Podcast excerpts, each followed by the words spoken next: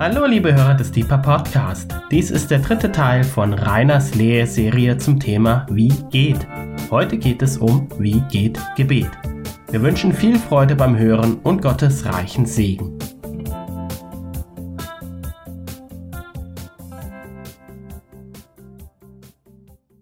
Herzlich willkommen zum dritten und letzten Teil unserer Lehrserie Wie geht Leben, Arbeiten und Beten.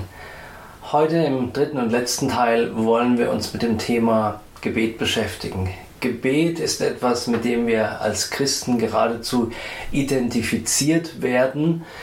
Christen sind Beter, so meint man, aber wenn man genau hinschaut, gibt es doch viele von uns, denen das Gebetsleben eher Mühe macht, bei denen es eher zäh ist, die keine Lust haben zu beten, weil sie Gebet primär als Arbeit erleben. So, was ist Gebet? Darum soll es in diesem dritten Teil gehen und ich möchte ein paar Highlights anmerken, herausheben in Bezug auf Gebet. Mein erster Punkt lautet, wir beten, weil wir eingeladen sind. Es ist ein Privileg, zu beten. Wir beten nicht, weil wir müssten, wir beten, weil wir eingeladen sind, mit dem souveränen Gott zu interagieren, zu kommunizieren.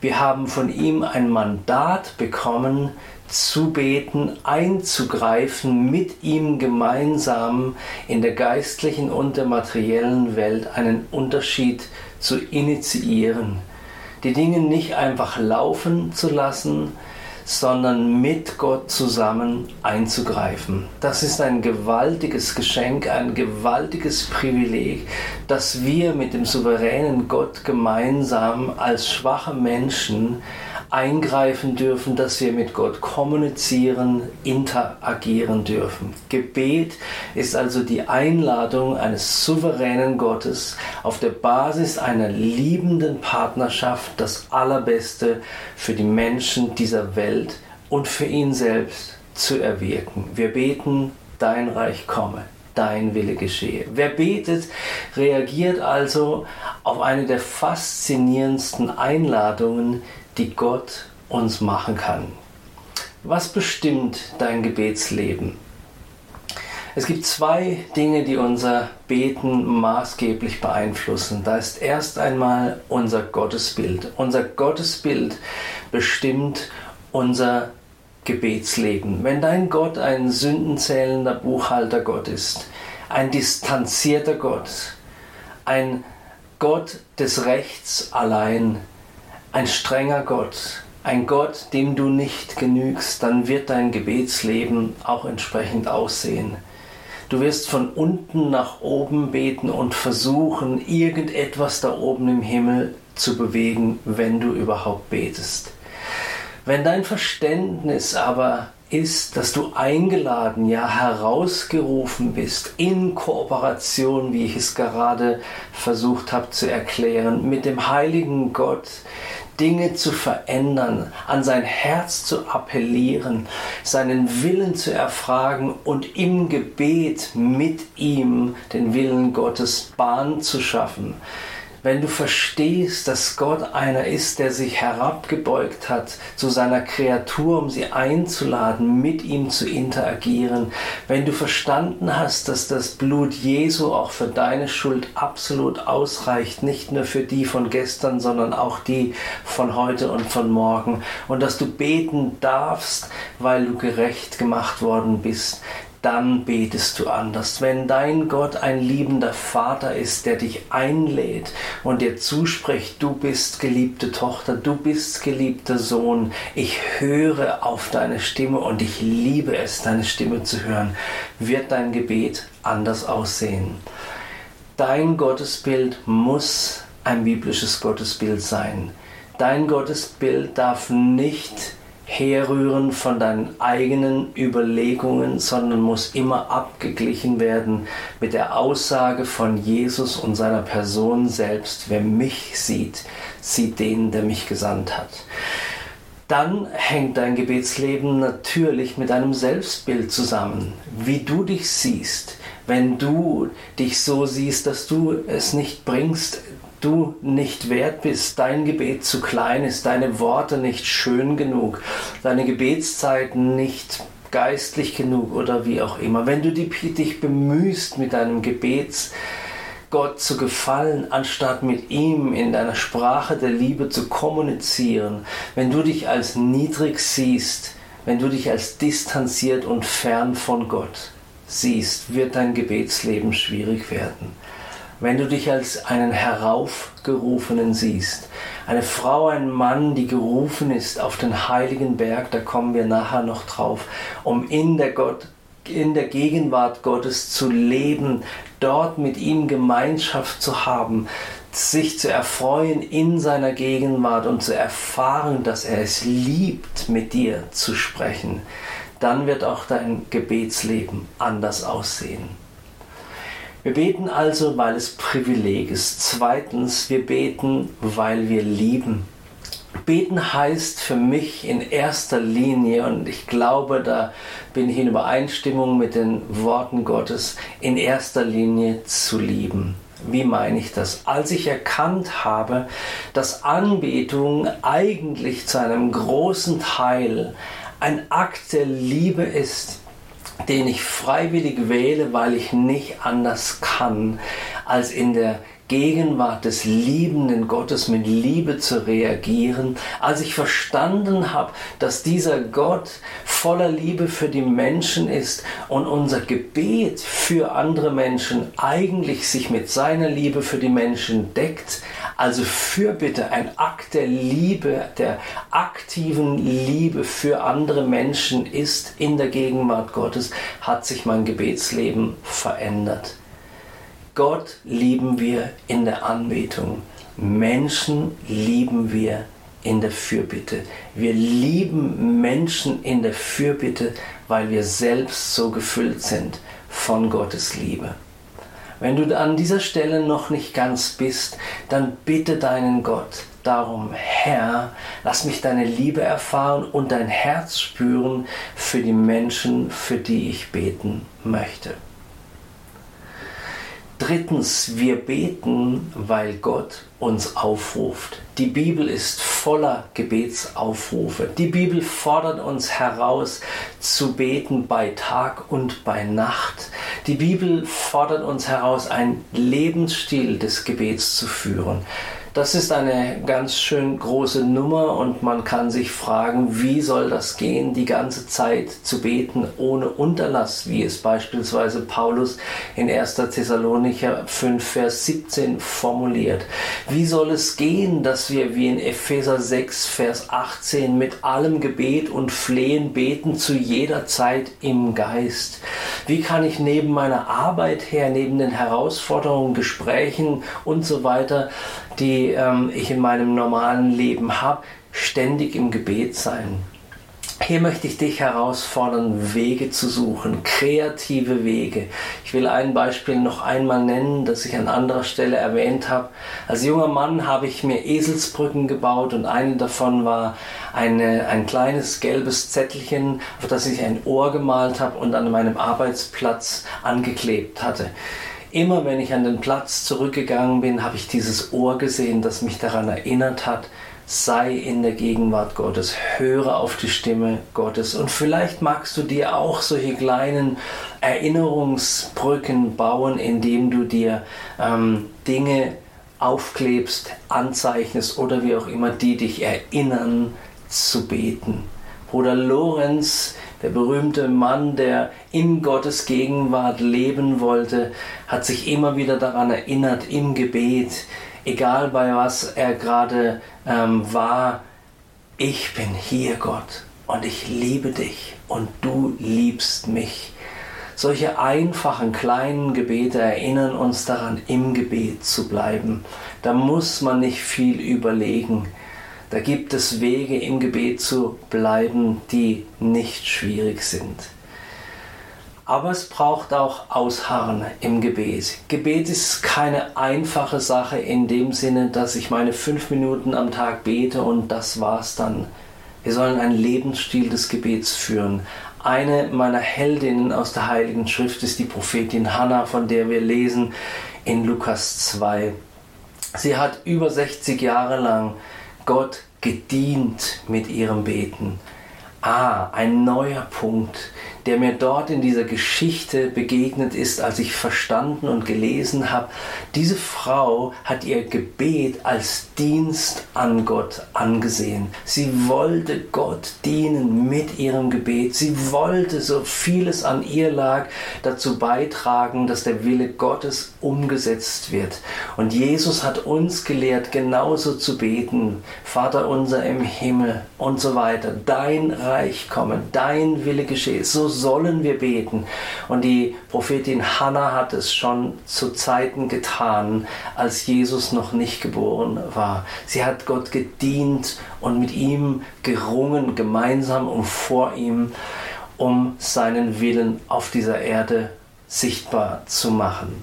Lukas 18, Jesus spricht davon, dass er Menschen sucht, die Tag und Nacht beten die ohne Unterbrechung beten und er fragt sich laut, wird der Sohn des Menschen diesen Glauben oder den Glauben finden? Und ich meine, es bezieht sich auf diesen auf diese Qualität von kontinuierlichem Gebet, diesen Glauben, den Glauben finden, wenn er wiederkommt. Wird der Herr Menschen finden, die nicht nur wissen, dass Gebet wichtig ist, sondern die sagen, ich bin erfüllt von Gebet, mein Leben ist Gebet. Viertens, wir beten nicht nur, weil wir aufgerufen sind, sondern wir beten, weil wir in einer Welt leben, in der Gebet selbstverständlich ist. Wir leben nämlich in Gottes Welt. Wir leben in Gottes Haus, wir gehören zu Gottes Familie und in Gottes Familie wird miteinander gesprochen. In Gottes Familie, in seinem Haus ist Gebet, ist Kommunikation, ist sich einsetzen für andere Usus, ganz normal. Ich möchte vorlesen aus dem Propheten Jesaja aus dem 56. Kapitel. Und die Söhne der Fremde, die sich dem Herrn angeschlossen haben, um ihm zu dienen, denke an Hannah, und den Namen des Herrn zu lieben, denke die Motivation vom Gebet, sie ist Liebe, ihm zu Knechten zu sein, jeden, der den Sabbat bewahrt, ihn nicht zu entweihen und alle, die an meinem Bund festhalten, sagt der Herr, und jetzt kommt's.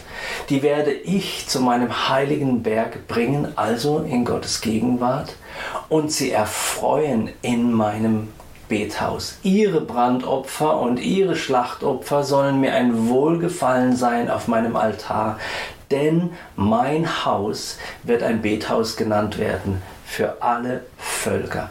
Mein Haus, sagt Gott, ist ein Bethaus. In meinem Haus findet Gebet statt. Aber Gott sagt das nicht als reine, reines ähm, Verlangen einer, einer, einer Leistung, sondern er gibt hier zugleich eine Verheißung. Diejenigen, die sich entschieden haben, mir dienen zu wollen, so wie Hannah, die sich entschieden haben, meinen Namen zu lieben, die werde ich in meine Gegenwart führen. Also dann hört die Zeit auf, in der wir das Gefühl hatten, wir stehen hier unten und ringen mit einem distanzierten Gott irgendwo da oben und erreichen ihn doch nicht wirklich. Unsere Gebete prallen an der Decke des Raumes ab. Nein, Gott sagt, wenn du diese Entscheidung getroffen hast, mich zu lieben und mir zu dienen, führe ich dich auf den heiligen Berg in meine Gegenwart, um dort am Ort des Gebets, denn das findet dort statt, im staunenden, stummen Gebet, im lauten, fürbittenden Gebet, in der liebenden Anbetung, in der ehrfurchtsvollen sich beugen, Beugung vor dem Herrn, Dort will ich dich erfreuen. In meinem Haus, im Gebetshaus herrscht Freude, sagt das Wort Gottes und stellt klar im Umkehrschluss zu den Worten, mein Haus wird ein Bethaus genannt werden für alle Völker. Dort, wo nicht gebetet wird, ist auch nicht Gottes Haus. Wir beten, mein nächster Punkt, weil es notwendig ist.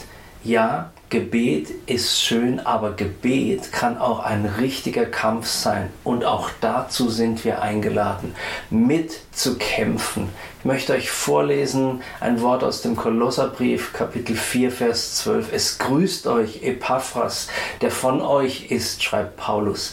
Ein Knecht Christi Jesu, der alle Zeit für euch ringt in den Gebeten, dass ihr vollkommen und völlig überzeugt in allem Willen Gottes dasteht. Er betet also, dieser unbekannte Epaphras, für viele Brüder in Kolossä, dass sie überzeugt im Willen Gottes dastehen. Er ringt in seinem Gebet für die anderen. Er macht es sich nicht leicht. Ringen ist nicht leicht. Das griechische Wort, das dem Ringen im Deutschen zugrunde liegt an dieser Stelle, ist das Verb agonizomai. Und wir kennen die Agonie, die Todesangst, den Todeskampf. Es geht um etwas Ernsthaftes in der Fürbitte. Und wenn Liebe nicht unsere Grundlage ist, kann Fürbitte zu einer Überlastung werden. Wir ringen für andere Menschen, für Anliegen, die wirklich heftig sind, weil wir lieben. Aber wir ringen. Sechstens, beten ist eine transformierende Ansichtssache. Beten ist eine transformierende Ansichtssache. Was meine ich damit? Erstens mal, es geschieht Veränderung, wenn wir beten. Zweitens, wenn wir etwas Bestimmtes ansehen, also wenn wir das Ziel unserer Fürbitte vor Augen haben, dann ähm, entwickeln wir in unserem Herzen auch eine Leidenschaft dafür. Was wollen wir im Gebet erreichen? Was ist das Ziel unserer Fürbitte? Wir sehen es vor unseren Augen. Wir kooperieren mit Gott und er schenkt die Transformation. Wir haben ein Ziel vor Augen, im Gebet erreichen wir mit Gott, für Gott und für die Menschen dieses Ziel, aber die Kraft der Veränderung kommt von ihm. Aber nicht nur das Ziel oder die, der Adressat unserer Fürbitte wird verändert, sondern du als Beter wirst verändert. Auch du bist einer, der schaut und zwar nicht nur auf das Ziel deiner Fürbitte, sondern auf den, der das Ziel mit dir, für dich umsetzen kann. Beten ist eine transformierende Ansichtssache, denn, sagt das Wort Gottes in 2. Korinther 3, 18, wenn wir Gott anschauen im Gebet, dann werden wir sozusagen nebenbei durch unsere Gemeinschaft und in unserer Gemeinschaft mit Gott verändert. Wenn wir nicht nur im Beten das Ziel anschauen, sondern denjenigen, der Grundlage unseres Betens ist, der der Erhörer unserer Gebete ist, der uns einlädt in seine Gegenwart und zwar ihn vor allem, dann trifft zu, was hier steht. Wir alle aber schauen mit aufgedecktem Angesicht die Herrlichkeit des Herrn an und werden so verwandelt in dasselbe Bild von Herrlichkeit zu Herrlichkeit, wie es vom Herrn, dem Geist, geschieht. Siebtens, beten ist positiv. Viele von uns kennen Gebetsveranstaltungen, die sich gar nicht so positiv anhören. Oh, da wird dem Herrn gesagt, Herr, du weißt ja. Und dann kommt die Aufzählung all der Missstände, die wir in den Nachrichten lesen können oder die äh, wir mit unseren eigenen Augen sehen können.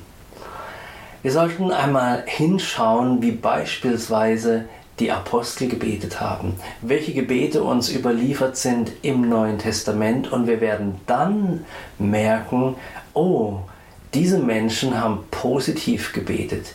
Sie haben nicht, um dieses Wort einmal etwas zu ähm, plakativ zu verwenden, sie haben nicht gejammert, sie haben positiv mit Hoffnung und mit Glauben gebetet.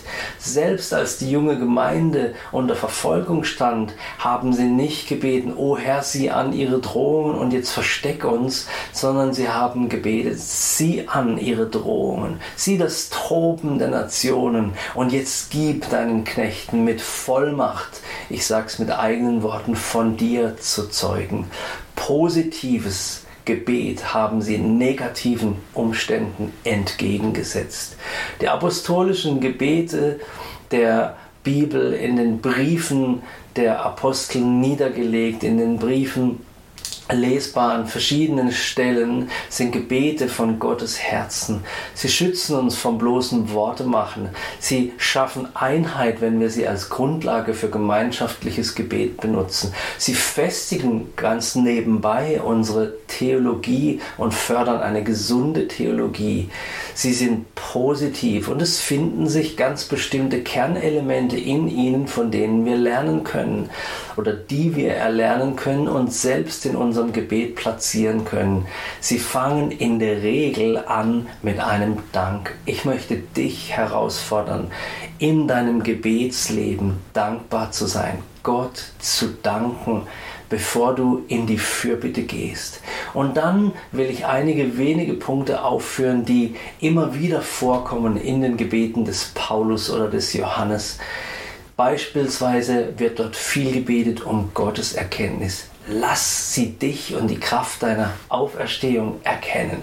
Kraft ist ein zweites Element. Glaube, Liebe, Heiligkeit, der Wille Gottes, Geduld und Einheit sind andere Punkte diese Gebetspunkte herauszunehmen aus den apostolischen Gebeten hilft uns, selber fokussiert die Dinge zu beten, die Gottes Geist offensichtlich wichtig sind. Und wir denken wieder daran, das Vaterunser lehrt uns zu beten, dein Reich komme. Wie sieht dein Reich aus? Dein Wille geschehe. Wie sieht dein Wille aus? Und dann dementsprechend zu beten. Achtens, Gebet ist Kommunikation. Kommunikation zwischen dem liebenden Gott und dir und umgekehrt. Beziehung, in die wir eingeladen sind in unserem Leben mit Gott, kann ohne Kommunikation nicht funktionieren. Eine Beziehung ohne Kommunikation ist nicht möglich. Wir brauchen den Austausch der Gedanken und Worte. Im Gebet treten wir mit Gott in Beziehung. Wir texten ihn nicht zu, wir leiern nicht unsere 10-Punkte-Gebetsliste herunter, wir schauen ihn zuerst an. Wir kommen mit Dankbarkeit in seine Gegenwart. Wir freuen uns an seiner Schönheit. Und dann sagen wir, Vater, und das sind die Punkte, an denen ich dranbleiben will.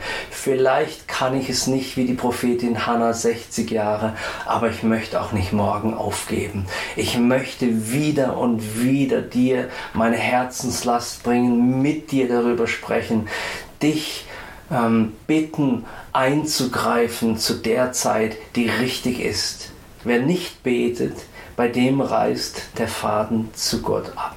Wer nicht miteinander redet, der verliert das Herz des anderen aus den Augen.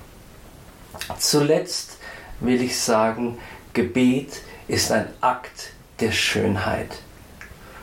Wie meine ich das? Wenn wir beten, wenn du betest, trägst du zerbrochene Dinge in die Gegenwart der vollkommenen Schönheit, die Gott selbst ist, um sie dort heil werden zu sehen. Nicht immer gelingt das äußerlich oder sofort, aber selbst wenn Gott dein Gebet nicht erhört und nicht jedes Gebet wird erhört, eben weil wir nicht nach dem Willen Gottes beten. Aber es gibt auch einen Gutteil von Geheimnis. Niemand kann genau erklären, warum bestimmte Gebete nicht erhört werden oder erst nach ganz langer Zeit. Was aber passiert ist, dass der Betende, denke an 2. Korinther 3, Vers 18, verändert wird. Gottes Schönheit mit der wir uns konfrontieren, indem wir auf seinem heiligen Berg uns leiten lassen und dort im Haus des Gebets mit ihm in Kontakt stehen, sie transformiert, wirkt transformierend, verändert auf den Beter ein. Beten ist ein Akt der Schönheit. Gott wird von unserem Gebet berührt und wir werden im Gebet von seiner Schönheit berührt. Ich will dich einladen, ein Beter zu werden. Es gibt keine Option, es gibt keine andere Möglichkeit als Beter zu sein, wenn du Christ bist. Es gibt keine Alternative zum Gebet.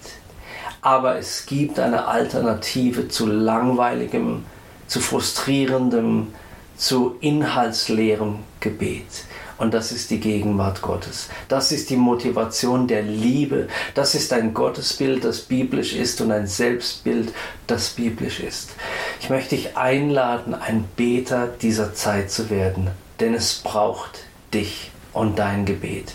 Tritt ein in die wunderbare, herausfordernde, manchmal schweißtreibende und alles dich kostende Arbeit des Gebets mit deinem Gott zusammen. Du und Gott interagierend für das Wohl aller Menschen und für die Umsetzung von Gottes Willen in diesem Leben, in dieser Zeit und in der ganzen Schöpfung.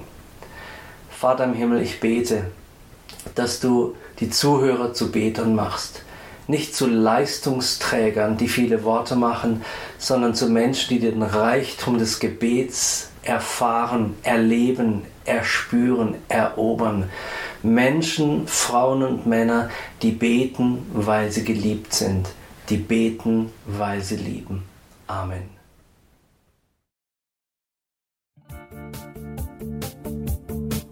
Liebe Hörer, wenn Sie noch weitere Abende aus unserer Deeper-Serie mit- und nacherleben möchten, besuchen Sie uns einfach auf unserer Webseite www.gebetshaus-freiburg.de. Dort erfahren Sie auch, wie Sie uns finden können und wie Sie unsere Arbeit unterstützen können. Wir hoffen, Sie hatten viel Freude beim Hören und wünschen Ihnen noch Gottes reichen Segen. Ich reise, ich bin auf der Reise mit dir auf der Reise zu deinem Licht. Jesus, du bist mein Weg, mein einziges Ziel. Du bist mein Licht. Ich will tiefer, weiter, höher, schneller, intensiver, klarer.